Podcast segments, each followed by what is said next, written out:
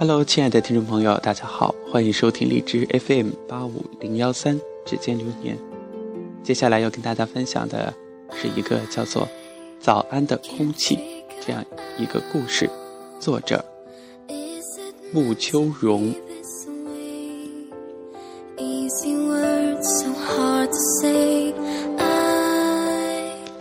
在故事正式开始之前呢，先跟大家做一个简单的介绍吧。这是一个老师和学生的故事，也是一个大人和孩子的故事。咱们成年人习惯用更有效率的方式去面对所有的事情，而孩子的内心可能更加的丰富，更加直接，也可能更加的感性。所以，大人常常不能理解那些小小的孩子们。到底在想什么？尽管咱们自己也是从孩子长大的，所以师生之间也许不可避免的有那么几次想要交流，却又最终错过，只留下一个遗憾，轻轻的、不停的敲打着内心。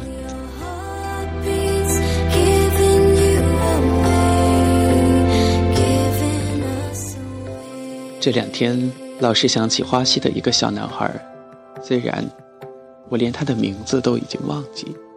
那时候我去花溪支教的，每天要面对一百多名学生，并不是每个孩子都能给我留下深刻印象。但有一天，一大群学生围在我身边，对我诉说着这个男孩的罪行：他偷东西、骂人、借钱不还、抄作业。逃课、掐同桌的手，等等等等。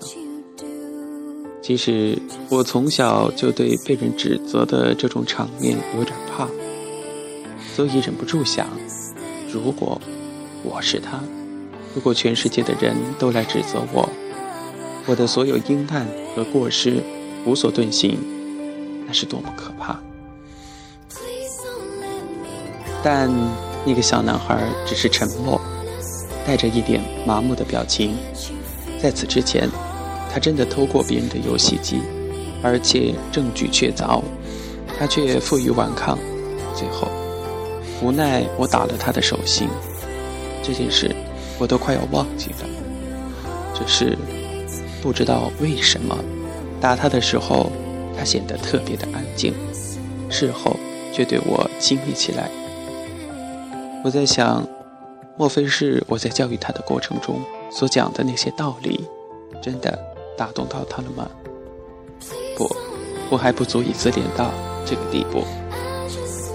我也苦口婆心，我也循循善诱，我也耐心解释，最终我也气急败坏。终于，我还是打了他，并且在最终动手之前，我的言行。也说不上，就真的完美的保全了他的尊严。当他当他说了那一句“没有偷”之后，他只是沉默，还是会偶尔不时的说“我没偷”。同寝室的老师观看了我教育这个孩子的全过程，说我耐心好。我只觉得好大好大的挫败感。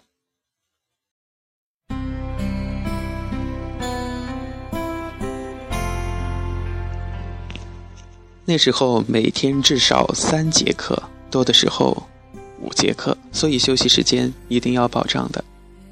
可是孩子们都喜欢来和我玩，来闹腾我。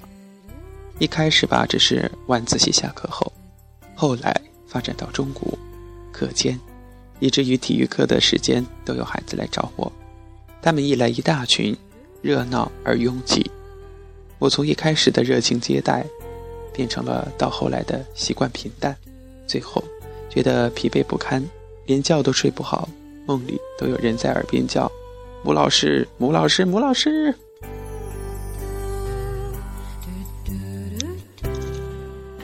我对他们说：“你们应该把心思放在学习上面，有什么问题我们在教室里解决。”孩子们，我的寝室还有小仙老师，小仙老师前段时间刚刚丢了四十块钱。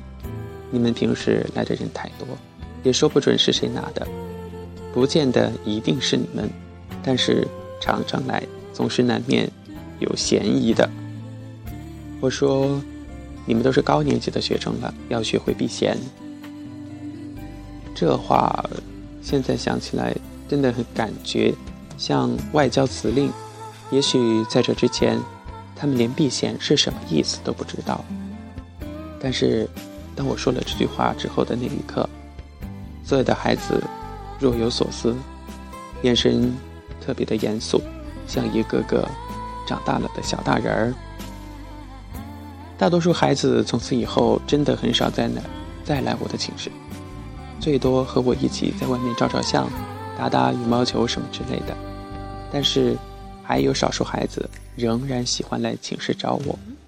这中间有很文静、自以为不会打扰别人的，有成绩很优异的，觉得自己很懂事的，还有他那个曾经被我打过的男孩。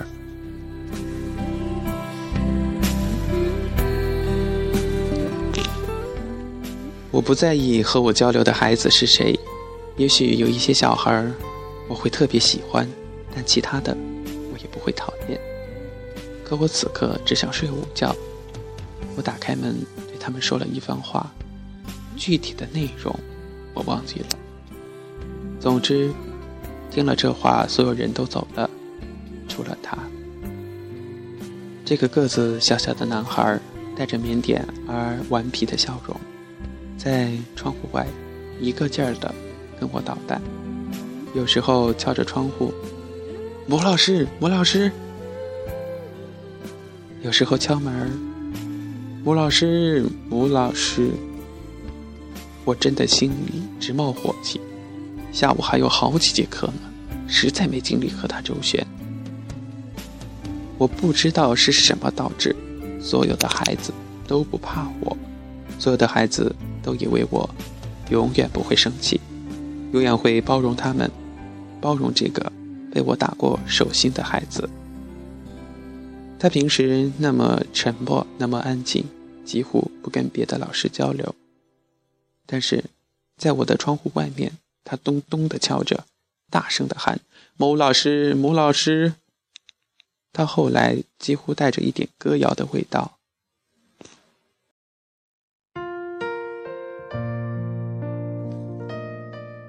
这个男孩，他笑着，干净纯粹的笑，有着亲昵，有着撒娇，神情里却又充满了一切尽在掌握的味道。我又重重地关上了门，在那倏然一刻的门缝中，他惊讶的眼神，不知为何让我有点耿耿于怀的感觉。这以后，门外就没有声音了。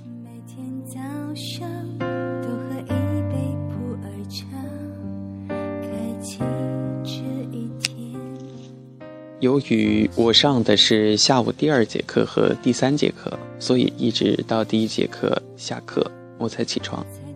打开门，忽然觉得眼前白花花的。原来阳台上已经被人用粉笔写了一大堆的字，一大堆，写的是桌子、椅子、盆子、儿子、老子、孩子。袜子、鞋子、房子、杆子，还有好多。我没看明白，阳台的尽头，他拿着粉笔，一个劲儿的呵呵的傻笑。他说：“老师，我还可以写很多。”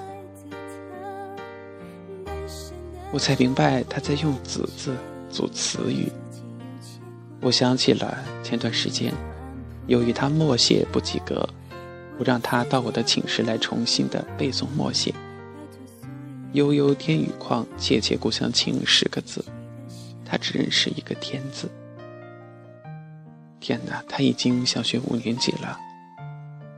当时耐心的教他读背的时候，我内心也难免带一点沮丧。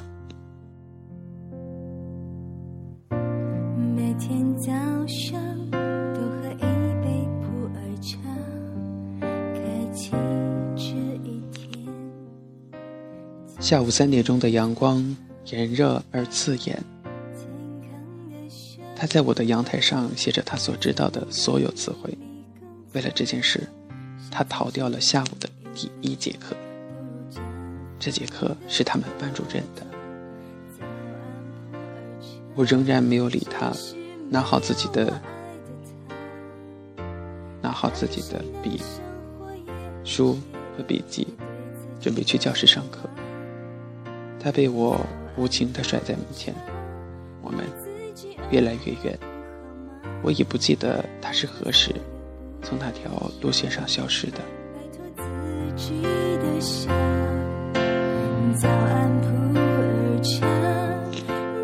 我以为，我真的以为他在我心中也随之消失了。直到今时今日，哪怕忘记了名字，模糊了相貌，淡忘了细节，那白花花的粉笔字，却时不时的出现在我脑海里。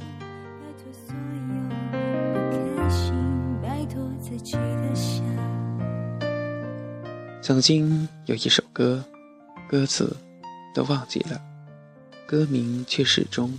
打动着我，叫做“早安的空气”。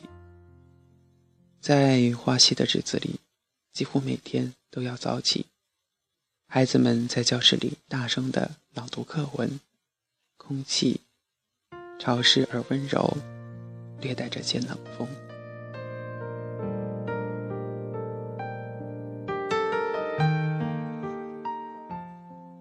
我在教室里巡视。这些孩子们有些专注地读着，有的斜着眼瞟着我。学校的其他的老师说：“这些孩子对你的感情很深啊。”我点点头。可是，我也终究是暴躁的，并且还终究是要离开的。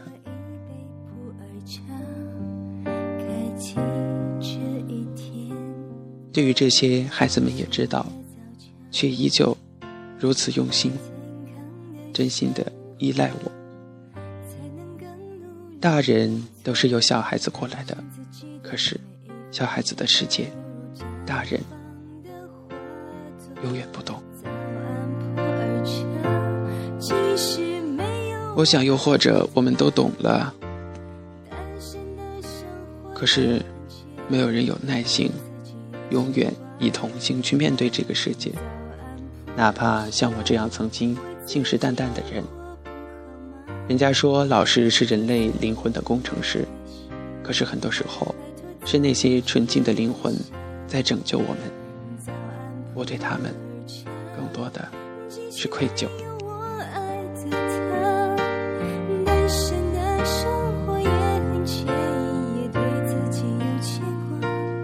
好了，亲爱的听众朋友，这篇文章这个故事就分享到这儿。最后，小熊。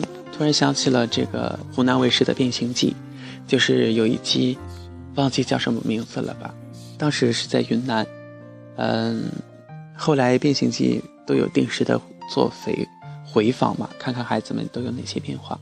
其中我看到那个很破旧的，就是土墙房子，然后瓦屋的这个学校，嗯，后来就被当地的政府部门投资进行了这个改建。嗯，当时还有一位年轻的老师，记者呢也是对他进行了采访。他表示，就看了《变形记》之后，觉得那儿的孩子太苦了，自己作为一个大学生，还是应该做些什么。所以第二天就联系了这个《变形记》的栏目组，前往云南，在那儿支教。嗯，还有这一次的感动中国，其中也有一位这个西藏的女老师，被称为大山里的金凤凰。